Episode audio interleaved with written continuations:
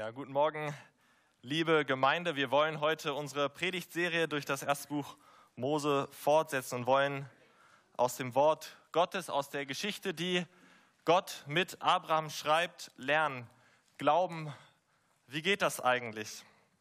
Und bevor wir sagen, ich glaube doch schon, das muss ich doch nicht mehr lernen, können wir noch mal zurück an letzte Woche denken, an Kapitel 12.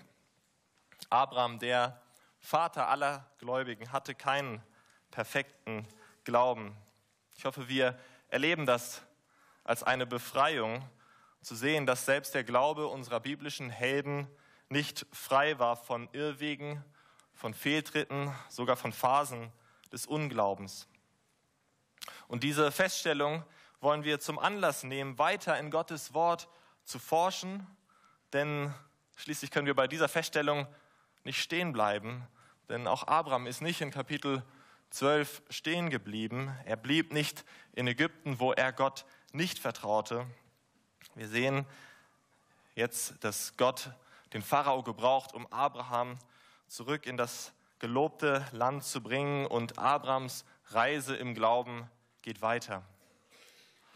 Und Kapitel 12 und 13 zeigen uns den Konflikt zwischen Unglauben und Glauben der in jedem wahren Glaubenden tobt. Und deshalb können wir dieses Gebet aus dem Neuen Testament täglich eigentlich zu unserem Gebet machen. Herr, ich glaube, hilf meinem Unglauben. Abraham war genauso wie wir so ein komisches Mischwesen, hin und her gerissen zwischen dem Vertrauen auf seine eigene Weisheit, was wir in der zweiten Hälfte von Kapitel 12 gesehen haben, und dem Vertrauen auf Gottes Verheißung was wir heute in Kapitel 13 sehen. Und wir sollten diese beiden Episoden wirklich zusammen lesen. Wir sehen das daran, dass sie beide sehr ähnlich beginnen, sehr ähnlich starten in Kapitel 12, Vers 8. Ihr könnt gerne eure Bibeln aufschlagen oder in diesem Heft gibt es zumindest den Text aus Kapitel 13, aber wenn ihr nochmal in Kapitel 12, Vers 8 seht, dass Abraham dort Gott einen Altar baute, seinen Namen anrief und nur kurz danach, zwei Verse später, wird sein Glaube durch eine Hungersnot herausgefordert und ähm, wir sehen dann in dem Rest des Kapitels, wie das in einem Fiasko endete und das haben wir letzte Woche gehört. Aber auch hier in Kapitel 13 fängt es ähnlich an. Er baut in Vers 4 einen Altar, ruft den Namen des Herrn an und zwei Verse später ist er von einer neuen Herausforderung konfrontiert.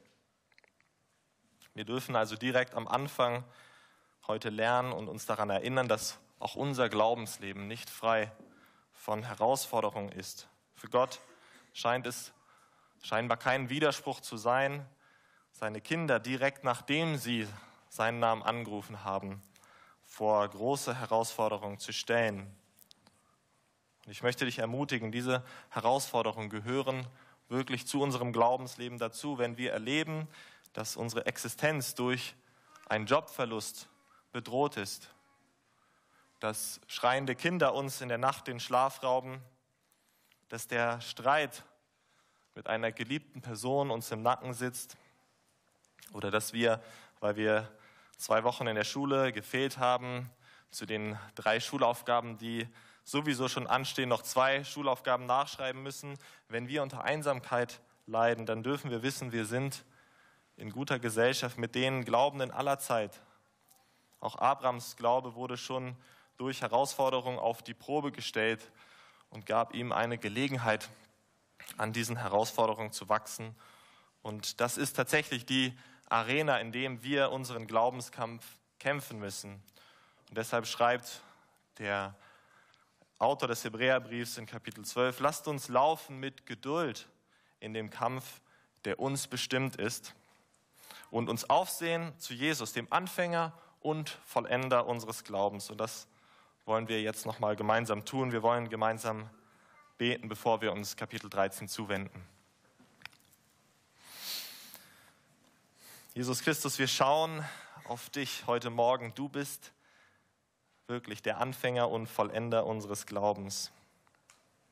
Ich hebe meine Augen auf zu den Bergen. Woher kommt mir Hilfe? Meine Hilfe vom Herrn, der Himmel und Erde gemacht hat. Und so bitten wir dich Heute Morgen sei du uns diese Hilfe. Stärke du unseren Glauben, dass wir deinen Verheißungen vertrauen. Himmel und Erde werden vergehen, aber deine Worte, deine Verheißungen werden niemals vergehen. Amen.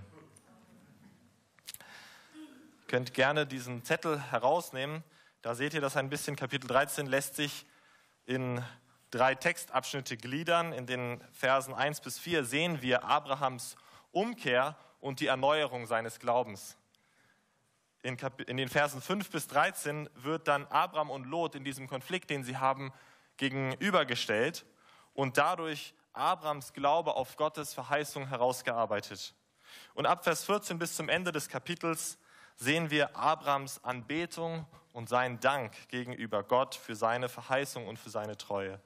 Und von diesen drei Abschnitten lassen sich für uns drei Anwendungen heute Morgen ableiten.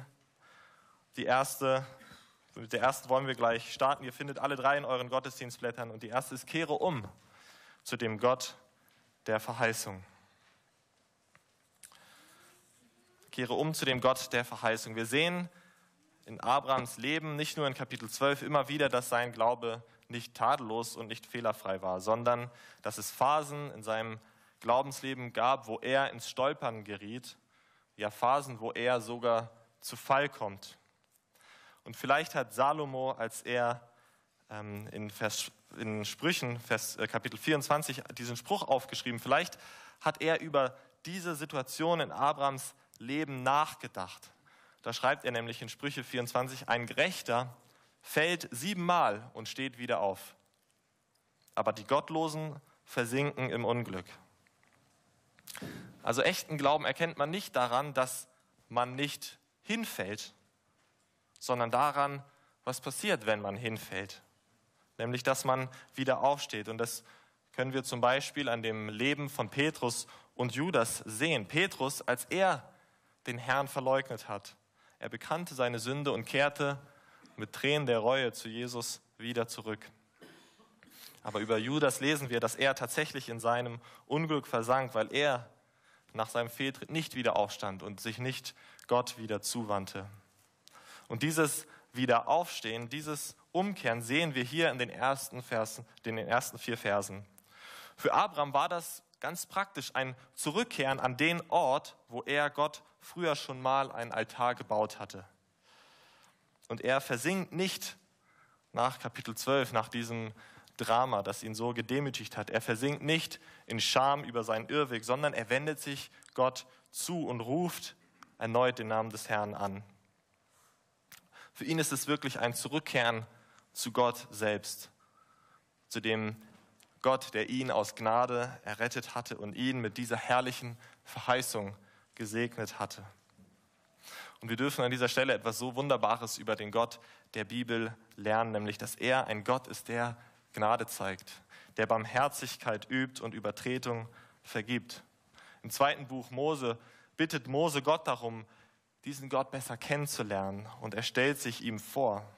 Und was auch immer du heute Morgen vielleicht über den Gott der Bibel glaubst, was auch immer du gehört hast, höre, wie sich dieser Gott selber dir vorstellt. Das lesen wir im zweiten Mosebuch, in Kapitel 34 sagt er, Herr, Herr, Gott, barmherzig und gnädig und geduldig und von großer Gnade und Treue, der da Tausenden Gnade bewahrt und vergibt Missetat, Übertretung und Sünde. Aber ungestraft lässt er niemand, sondern sucht die Missetat der Väter heim an Kindern und Kindeskindern bis ins dritte und vierte Glied. So ist der Gott der Bibel. Gott wird uns hier in der Geschichte Abrams als ein Gott vorgestellt, der Verheißungen macht, der aus freien Menschen, äh, aus freien Stücken Menschen segnet. Und weil Abraham Gott so kennengelernt hat, als einen gnädigen und barmherzigen Gott, lief er nach seinem Fehltritt zurück zu diesem Gott, zurück in die Arme seines Gottes, weil er wusste, bei diesem Gott würde er Vergebung finden. Gottes Wesen trieb ihn dazu, zu Gott umzukehren. Kennst du diesen Gott der Bibel so. Diesen Gott, der Verheißungen macht und der Menschen ihre Sünden vergibt, wenn sie zu ihm umkehren, wenn sie sich ihm zuwenden. Oder ist Gott für dich vielleicht zuallererst ein Gott, der Forderungen stellt? Wenn Glaube an Gott für dich bedeutet, Gottes Forderung zu erfüllen, dann lass dich heute Morgen aus Gottes Wort davon überzeugen, dass Glaube an Gott zuallererst bedeutet, seinen Verheißungen zu vertrauen. So stellt er sich in der ganzen Bibel vor und in schönster und herrlichster Weise in Jesus Christus, der zu uns ruft, kommt her zu mir, alle, die ihr mühselig und beladen seid, denn ich will euch Ruhe geben, ich will euch erquicken. Er will, dass wir unsere Last der Sünde bei ihm abgeben, dass wir sie bei ihm abladen, denn dafür ist er für dich und für mich am Kreuz gestorben. Also kehre um zu dem Gott der Verheißung. Komm zu Jesus Christus. Und falls du das noch nie getan hast, wäre heute ein guter Tag, das zum allerersten Mal zu tun. Aber dieses Zurückkehren zu Gott ist nicht ein einmaliger Akt, der uns irgendwie auf eine Wolke in den Himmel hebt. Das sehen wir hier in Abrahams Leben. Umkehr ist ein beständiger Bestandteil unseres Glaubenslebens.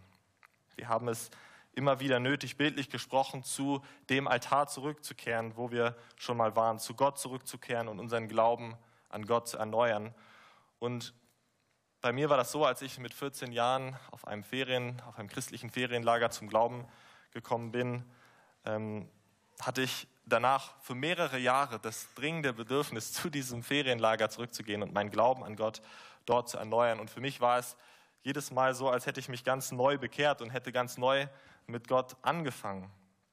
Und wir brauchen uns für solche Erfahrungen gar nicht schämen, sondern ähm, sollten ja sehen, dass das etwas ist, was wir viel mehr nicht nur einmal im Jahr tun sollten, sondern jeden Tag zu Gott zurückzukehren, zu unserer allerersten Liebe umzukehren, unsere Sünden vor ihm zu bekennen, wie wir das vorher auch in dem Psalm gemacht haben, und uns erneut an Gottes Gnade und seiner Vergebung zu erfreuen.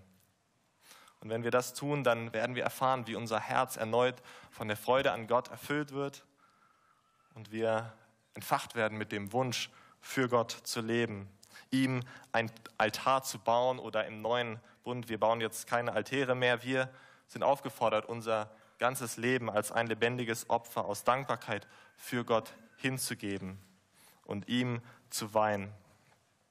Also wenn deine Liebe zu Gott kalt geworden ist, wenn deine Freude an Gott auf einer Sparflamme läuft, wenn du in deinem Glaubensleben stecken geblieben bist, was uns allen passieren kann, vielleicht sogar schon seit Monaten stecken geblieben bist und nicht weiter im Glauben wächst, dann prüfe dich selbst, ob du nicht umkehren musst von einer Sünde und dich neu Gott zuwenden musst, um neue Vergebung und Reinigung deines Gewissens zu erfahren. Und wenn Jesus uns schon dazu aufruft und sagt, als er gefragt wird, wie oft sollen wir einander vergeben, sagt er siebenmal, siebzigmal, dann dürfen wir uns gewiss sein, dass Gott uns mindestens genauso oft vergeben wird, was in diesem Beispiel sowieso schon bedeutet unendlich mal. Aber Gott wird uns, wenn wir uns ihm wieder zuwenden, immer wieder annehmen und sich daran freuen, wenn wir zu ihm zurückkommen. Also Umkehr zu Gott, die erste Aufforderung ist in dem Sinne eine Station, die wir auf, unserem, auf unserer Glaubensreise immer und immer wieder machen, zu der wir immer und immer wieder zurückkommen. Und wenn wir uns von, ja, wenn wir uns nicht von konkreten Sünden in unserem Leben abwenden, dann werden wir nicht weiter in unserem Glauben wachsen und in unserem Weg mit Gott. Das ist der erste Punkt. Und kommen wir zu dem zweiten Punkt ähm, in den Versen 5 bis 13. Und sie fordern uns auf, als zweites, vertraue dem Gott der Verheißung. Wir sehen, dass der materielle Wohlstand, den Abraham und Lot aus Ägypten mitbringen, wieder einen Konflikt hervorruft zwischen den beiden und ihren Hirten. Und der Erzähler stellt uns dann Lot und Abraham gegenüber und durch ihr unterschiedliches Verhalten wird ein Kontrast dargestellt. Und von diesem Kontrast dürfen wir etwas aus dieser Geschichte lernen. Zunächst werden wir Kapitel 12 ab Vers 10 als ein Kapitel des Unglaubens in Abrahams Leben gelesen haben. Dann will der Erzähler, dass wir jetzt Kapitel 13, und zwar das ganze Kapitel, inklusive dem, was jetzt auch kommt, dieser, diese Auseinandersetzung mit Lot, als ein Kapitel des Glaubens in Abrahams Leben sehen. Dieses Kapitel wird eingerahmt durch diese zwei Momente, wo Abraham Gott einen Altar baut. Ganz am Anfang baut er ihm einen Altar und ganz am Ende.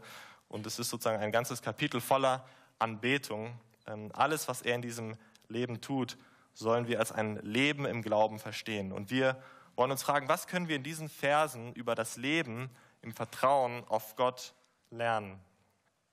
Was können wir in diesen Versen über das Leben im Vertrauen auf Gott lernen?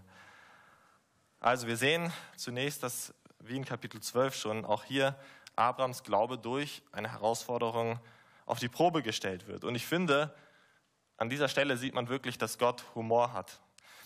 Wir können uns fragen, was war die Herausforderung in Kapitel 12? Sie hatten eine Hungersnot, sie hatten Mangel, sie hatten zu wenig zu essen. Was ist jetzt die Herausforderung, vor der sie stehen? Genau das Gegenteil. Sie hatten Überfluss. Sie hatten nicht nur zu viel zu essen, sondern sie hatten so viele Tiere, dass ihnen das Futter für ihre Tiere ausgegangen ist. Sie hatten so viel Silber und Gold. Das sind diese beiden Kontrastpunkte, sage ich mal auch hier. Und für alle unter uns, die reich sein wollen, ist es eine wichtige Erinnerung, dass Reichtümer das Leben nicht leichter machen. Sie sind hier sogar der Auslöser für diesen Familienstreit. Und ich frage mich, ob Lot durch diese irdischen Reichtümer, die, die er hier erlangt hatte in Ägypten, ob er geblendet war, dass er diese tragische Entscheidung getroffen hat, die er hier in Kapitel 13 trifft. Das ist die Gefahr des Reichtums, vor der wir immer wieder in der Bibel gewarnt werden. Und vielleicht hat Agur, als er in den Sprüchen Kapitel 30 dieses Gebet geschrieben hat, über diese Geschichte auch meditiert, als er folgendes betete. Zweierlei bitte ich von dir, das wollest du mir nicht verweigern, ehe denn ich sterbe. Falschheit und Lüge, lass fern von mir sein. Armut und Reichtum gib mir nicht. Lass mich aber mein Teil Speise dahin nehmen, das du mir beschieden hast. Ich könnte sonst, wenn ich zu satt würde, verleugnen und sagen, wer ist der Herr? Oder wenn ich zu arm würde, könnte ich stehlen und mich an dem Namen meines Gottes vergreifen. Auf jeden Fall sehen wir hier eine, eine Ironie Gottes, die deutlich macht, wie alles, sei es Mangel oder Überfluss, und alles zwischen diesen beiden Extrempunkten zu einer Herausforderung und Glaubensprüfung in unserem Leben werden kann. Es ist entweder ein Stolperstein, der uns zu Fall bringt, oder es ist ein Meilenstein, an dem wir wachsen dürfen in unserem Glauben zu Gott. Auf jeden Fall sollten wir nie, wenn wir in dieser Situation sind, die Umstände zu dem Problem machen, sondern unsere Reaktion darauf ist oft das Problem. Und egal, in welchen Umständen wir sind, sei es Mangel oder Überfluss, es ist immer ein Scheideweg, entweder Gott zu vertrauen oder auf unsere eigene Weisheit zu vertrauen. Ich möchte dich fragen, in welcher Situation bist du gerade und wie möchte Gott diese Situation gebrauchen, um dich im Glauben wachsen zu lassen.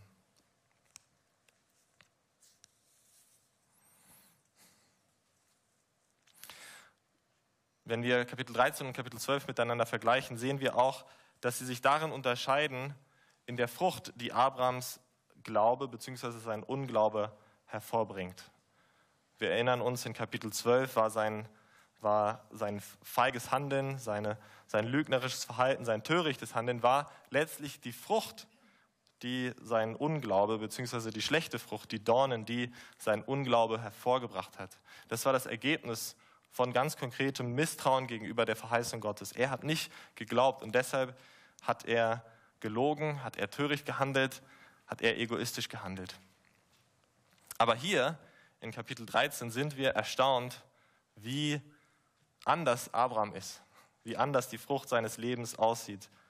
Wir sehen ihn mit Großzügigkeit, wir sehen ihn mit Mut, wir sehen ihn mit Weisheit und wir sollen sehen, das ist die Frucht, die sein Vertrauen auf Gott hervorbringt. Also in Kapitel 12 handelte er egoistisch. Wir sehen zum Beispiel das in der Aussage in, Kapitel, äh, in Vers 13, da sagt er, macht er diesen, diese, versucht er mit Sarai das auszuhandeln, dass sie dann mit dem Pharao ausspricht und er sagt dann in Vers 13, auf das es mir wohlgehe. Und interessanterweise schickt er auch seine Frau dann vor, mit dem Pharao zu reden, wenn sie nach Ägypten kommen. Was ziemlich feige eigentlich ist, wenn man ein Problem begegnet und dann jemand anderes zu diesem Problem hinschickt. Aber das tut er. Und das ist genau das Gegenteil von dem, was ein Mann als das Haupt der Familie eigentlich tun sollte. Aber dann in Kapitel 13 sehen wir zum einen, wie er jetzt selber die Situation in die Hand nimmt in Vers 8. Er handelt dort mutig, er sucht das Gespräch, er sieht die Bedrohung durch diesen Streit und spricht sofort mit Lot. Und das ist für uns Männer ganz besonders eine Anwendung. Sind wir solche Friedensstifter in unseren Familien, in der Gemeinde, auf der Arbeit? Und ich kann euch sagen, auch für mich ist es immer wieder eine Versuchung, zum Beispiel Streit nicht anzugehen und lieber zu schweigen. Und es erinnert mich daran, dass wir, als ich ein Kind war, wir hatten mal ein Wespennest auf dem Dachboden. Und ich habe mich davon ferngehalten. Ich wollte da nicht hingehen, um das Wespennest zu entfernen, aus Angst davor gestochen zu werden. Aus Angst, mir in dem Sinne die Finger zu verbrennen. Und ich denke, so gehen wir oft mit Streit um. Dass wir uns lieber davon fernhalten, als dieses Problem, was eigentlich immer nur noch schlimmer wird, die Fronten verhärten sich, als dieses Problem anzugehen. Aber so wie sich ein Wespennest auch nicht von alleine auflöst, wird sich auch ein Streit nicht von alleine klären. Und es werden nur noch mehr Wespen und es wird immer schlimmer. Die Fronten verhärten sich. Den Streit, dem er in Ägypten ausgewichen ist, kann er hier angehen, weil er fest im Vertrauen auf Gott steht. Also welche konkreten Verheißungen Gottes können wir uns vor Augen halten, wenn wir in so eine Konfliktsituation kommen und so mutig sein wollen wie Abraham. Ich musste an Matthäus 5, Vers 9 denken und wahrscheinlich fallen euch viele andere ein, aber da sagt Jesus, selig sind die Friedfertigen, denn sie werden Gottes Kinder heißen. Und das ist eine herrliche Verheißung, die Gott uns hier macht, wenn wir Frieden suchen mit anderen Menschen und Frieden stiften. Und neben seinem Mut und seiner Initiative in Vers 8 sehen wir auch in Vers 9 seine Großzügigkeit. Wir hatten gesehen, in Kapitel 12 hatte er im Sinne, dass es ihm wohlgeht. Und hier in Kapitel 13 bietet er Lot ein Teil des gelobten Landes an. Er gibt ihm sogar die erste Wahl, er bietet ihm das erste Stück an. Er bietet Lot den Segen an. Er möchte, dass es ihm gut geht. Und das ist ein starker Kontrast zu Kapitel 12. Und Abraham, das müssen wir verstehen, Abraham war der der Patriarch damals. Er war der Vater dieser oder der, das Haupt dieser Reisegruppe. Lot war sein Neffe und er hätte auf jeden Fall das Recht gehabt, zu sagen, welches Land er sich, welches Landstück er sich aussucht. Und er hatte schließlich auch die Verheißung von Gott empfangen. Und doch achtet er Lot durch dieses Angebot höher als sich selbst und stellt seine eigenen Interessen zurück. An wen erinnert uns das? Kennst du noch jemand, der genau so gehandelt hat, der sein Reichtum nicht wie ein Raub festhielt, sondern sich selbst erniedrigte, der auf eigene Kosten anderen Großzügigkeit zeigte, um sie zu segnen.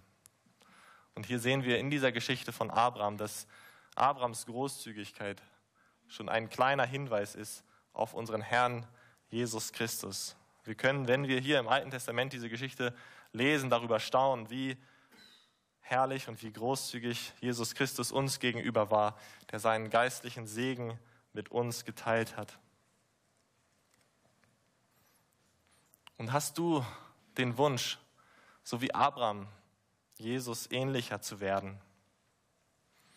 Wir müssen hier an dieser Stelle sehen, dass Misstrauen gegenüber Gott unser Herz eng macht, unser Herz klein macht. Es macht uns zu Menschen, die egoistisch und verlogen sind.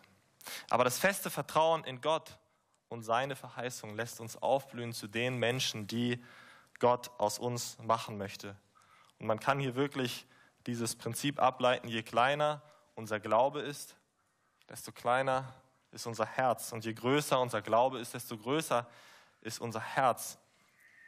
Warum? Weil durch den Glauben Jesus Christus in unseren Herzen Raum einnimmt und wir so Jesus Christus ähnlicher werden.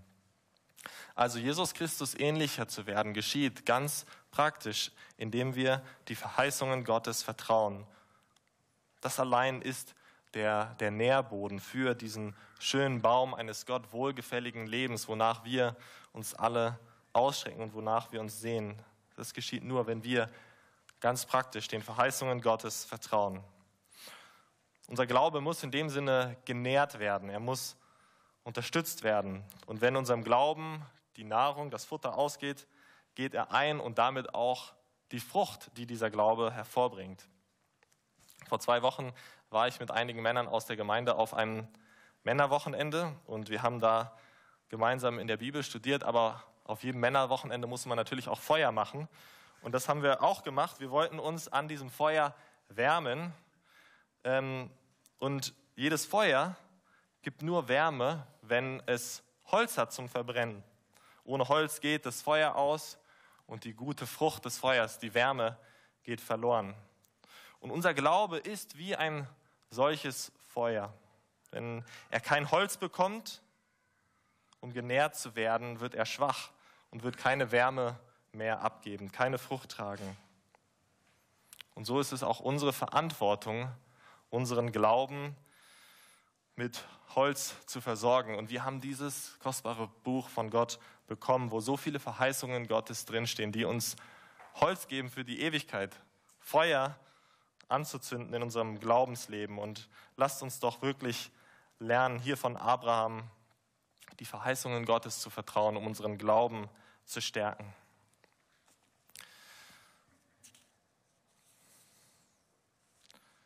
Und wir sehen, wir haben das vorhin in dem Lied gesungen, im Glauben leben, nicht im Schauen. Das ist, wenn wir uns den Versen 10 bis 13 zuwenden, der Kontrast, den wir sehen zwischen Abraham und Lot.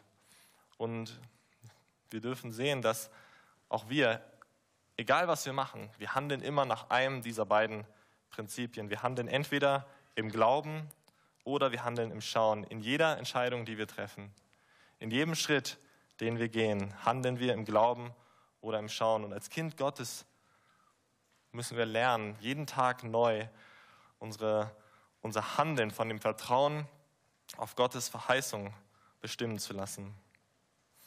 Und als ich darüber nachgedacht habe, habe ich gemerkt, dass eine Sache, die wir und die du nur tun wirst, wenn du tatsächlich im Glauben lebst, zu beten ist. Ich meine ganz allein, ohne dass es irgendjemand anders sieht, zu beten. Und das ist einer der Bereiche, wo ich wachsen möchte, mehr im Glauben zu leben und nicht im Schauen. Denn oft ist meine Einstellung über Gebet so, und vielleicht kannst du dich damit identifizieren. Zu beten bringt mir ja in dem Sinne keine sichtbaren Ergebnisse. Und deshalb, ähm, oder im Gegenteil, es nimmt mir sogar Zeit weg, Dinge zu schaffen, zum Beispiel E-Mails zu schreiben und da sehe ich, ich habe 20 E-Mails in meinem Postfach und 10 Minuten später habe ich weniger E-Mails in meinem Postfach und ich kann etwas sehen. Aber im Gebet ist das nicht so. Und deshalb benötigt Gebet diesen Glauben. Und deshalb ist es so wichtig, dass wir im Glauben leben, weil wir sonst nicht beten werden. Und wer mag sagen und ermessen, wie viel geistlicher Segen nicht geschenkt wird, weil wir so wenig beten und viel zu oft im Schauen leben und nicht im Glauben. Wir sind dann wie Lot, der diesen geistlichen Segen im verheißenen Land zu leben gering achtete und seine Augen hob und das vielversprechende, wasserreiche Jordantal sah und sein Herz auf dieses Land ausrichtete, auf diese irdischen Reichtümer. Oder wir sind wie Martha, die alles tut, was in ihren Augen notwendig ist, aber darüber das eine vernachlässigt, was wirklich wichtig ist, an den Füßen Jesu zu sitzen und mit ihm zu sprechen, auf ihn zu hören, zu ihm zu beten. Und wir werden nur beten. Und das ist eins, ein Beispiel dafür, was es heißt, im Glauben zu leben. Wir werden nur beten, wenn wir die Schätze im Himmel, die wir dadurch sammeln, den geistlichen Wert, der dadurch entsteht, wenn wir das höher achten als irdische Schätze, als Schätze auf dieser Erde, wenn wir auf das Unsichtbare, was wir nicht sehen können, wenn wir auf das Unsichtbare schauen, anstatt auf das Sichtbare. Wo lebst du im Schauen und nicht im Glauben. Der Ansporn, den wir auch in diesen Versen sehen, ist Ähm, und wir sehen, dass wenn wir weiter in der Geschichte Abrahams gehen, dass unser Glaube bzw. unser Unglaube direkte Konsequenzen hat. Ähm, und das ist für uns tatsächlich eine, eine Warnung, die wir auch an dieser Stelle hören müssen. Lots Entscheidung hier im Unglauben ist der erste Schritt einer Abwärtsspirale in seinem Leben. Bei der Wahl des Partners auf äußerliche und finanzielle Kriterien Wert zu legen, aber darauf zu verzichten, einen Partner zu heiraten, der Jesus Christus nachfolgt, wird Konsequenzen haben. Gute Schulnoten der Kinder über ihr Lernen im Wort Gottes zu stellen, wird Konsequenzen haben. An einen Ort zu ziehen, wo ein lukrativer Job oder ein lukrativer Lifestyle auf uns wartet, aber die Frage nach einer gesunden Ortsgemeinde auszuklammern, wird Konsequenzen haben. Wenn wir im Schauen leben anstatt im Glauben, wird das wie bei Lot Konsequenzen haben. Lot lebt im Schauen auf das, was vor Augen ist und greift für sich selbst nach irdischen Schätzen. Aber Abraham vertraut der Verheißung Gottes und er wird für seinen Glauben belohnt. Über ihn lesen wir dann in Vers 12 ganz im Kontrast zu Lot, der in der Nähe von Sodom und Gomorra lebte, dass Abraham im Land Kanaan wohnte, Kanaan wohnte. Das Land des Segens und der Verheißung Gottes, das Gott ihm geben wollte. In den letzten Versen, in den Versen 14 bis 18, sehen wir die dritte Reaktion, die, ja, die Gottes Verheißung in unserem Leben hervorrufen sollte. Lobpreis und Anbetung und Dankbarkeit und Hingabe und Freude an Gott. Die erste Reaktion, das haben wir in den ersten vier Versen gesehen, war, war Umkehr, ein Zurückkehren zu Gott aus unserem Unglauben heraus erneut zum Vertrauen auf Gott und seine Verheißung und wie das aussehen kann. Und was das bedeutet, haben wir in den Versen 5 bis 13 gesehen. Aber Abrams, Abrams Reaktion hier am Ende des Kapitels fordert uns auf, als drittes, den Gott der Verheißung zu preisen. Wir sehen, dass Abraham hier der wahrhaft Gesegnete ist. Er hat am Ende des Kapitels wahren Reichtum. Lot hat zwar irdische Schätze, aber das, was Abraham hat, ist viel kostbarer. Er hat Gottes Verheißung, er hat sein Wort und bekommt damit Gott selbst, der sich durch sein Wort ihm mitteilt. Und er darf hier erleben, was der Psalmist später in Psalm 119 bekennt. Dein Wort ist mir lieber als viel tausend Stück Gold und Silber. Und er bekommt sogar mehr als Worte. Während Gott die Verheißung des Landes wiederholt, darf er die Ausmaße des Segens Gottes sehen. Und laut antiker jüdischer Geschichtsschreibung stand Abraham zu dem Zeitpunkt, als Gott hier mit ihm spricht, auf einem Berg ganz in der Nähe von Bethel, an dem Ort, wo er diesen Altar gebaut hat. Und das war einer der höchsten Berge im ganzen gelobten Land. Ihr könnt es später in euren Bibeln nachschlagen, da sind so Karten und direkt unter Bethel ist ein sehr hoher Berg und laut antiker jüdischer Geschichtsschreibung stand Abraham an diesem Berg oder auf diesem Berg. Und Gott lässt ihn dann, das lesen wir in dem Text, in Richtung Norden und Süden und Westen und Osten schauen. Und wenn man auf diesem Berg steht, kann man im Westen, und wir haben vorhin dieses Bild gesehen, wo man das gelobte Land gesehen hat. Wenn man im Westen, er konnte von diesem Berg im Westen das Mittelmeer sehen, im Osten konnte er bis ins, über, über den Jordan schauen. Im Norden konnte er das Hermon-Gebirge sehen und im Süden konnte er das Bergland Hebron sehen. Er konnte von diesem Ort das ganze gelobte Land überblicken und Gott sagte ihm, das will ich dir und deiner unzählbaren Nachkommenschaft geben. Und dann macht Gott etwas Erstaunliches. Er sagt zu ihm, er soll jetzt von dort sich auf den Weg machen und zu Fuß das Land in seiner Länge und in seiner Breite durchziehen. Und in der damaligen Zeit war das Betreten mit dem Fuß eines Stück Landes ein symbolischer Akt des Inbesitznehmens. Es ist wie heute vielleicht der symbolische Akt einer Schlüsselübergabe beim Kauf eines Hauses. Und Gott sagt zu ihm, mir gehört dieses Land, aber ich will es dir geben. Ich will, dass du mit deinen Fußsohlen drauftrittst und es in Besitz nimmst. Hier sind die Schlüssel. Das muss ein unglaublich glaubensstärkender Moment für ihn gewesen sein, wo er Gottes Verheißung sehen kann. Und wir sehen dann, wie er daraufhin ausbricht in Dankbarkeit und Anbetung. Und einige tausend Jahre später beten wir, die geistlichen Nachkommen Abrahams, immer noch denselben Gott der Verheißung an. Jesus Christus ist inzwischen gekommen und er ist der Beweis, dass dieser Gott seine Verheißung tatsächlich erfüllt. Alles, worauf die Gläubigen im Alten Testament warteten und, äh, und hofften, erfüllt sich in Jesus Christus. Wenn wir ihn sehen, wenn wir Jesus Christus sehen, wenn wir begreifen, dass er der Ort der Begegnung und der Beziehung und der Gemeinschaft mit Gott ist, dann verstehen wir hier das, worum, es, worum uns dieser Text oder worauf uns dieser Text hinweisen möchte. Paulus sagt, wenn wir in Christus sind, in ihm, mit ihm verbunden, dann sind wir in Gemeinschaft mit Gott. Robin hat vor einigen Wochen hier abends gepredigt und uns gezeigt, wie Jesus Christus letztlich der Tempel ist, in dem wir Gott begegnen. Und auch Jesus hat uns eine symbolische Handlung, eine Symbolhandlung geschenkt, die uns die Verheißung, die Jesus Christus uns macht, vor Augen hält und verdeutlicht. Wir dürfen immer wieder, wir feiern das hier einmal im Monat, das Abendmahl feiern. Und das Abendmahl ist genauso wie Abraham das hier erleben durfte, mit diesem Durchziehen des Landes, ein sichtbarer Vorgeschmack auf das, was wir eines Tages erleben werden, was uns erwartet. Wir dürfen jetzt schon im Abendmahl schmecken, was Jesus Christus uns verheißen hat und es dann, wenn wir bei ihm sind, in vollen Zügen genießen werden. Jesus sagt, als er das Abendmahl einsetzt, ich werde von nun an nicht mehr von diesem Gewächs des Weinstocks trinken, bis an den Tag, an dem ich aufs Neue davon trinken werde, mit euch in meines Vaters Reich.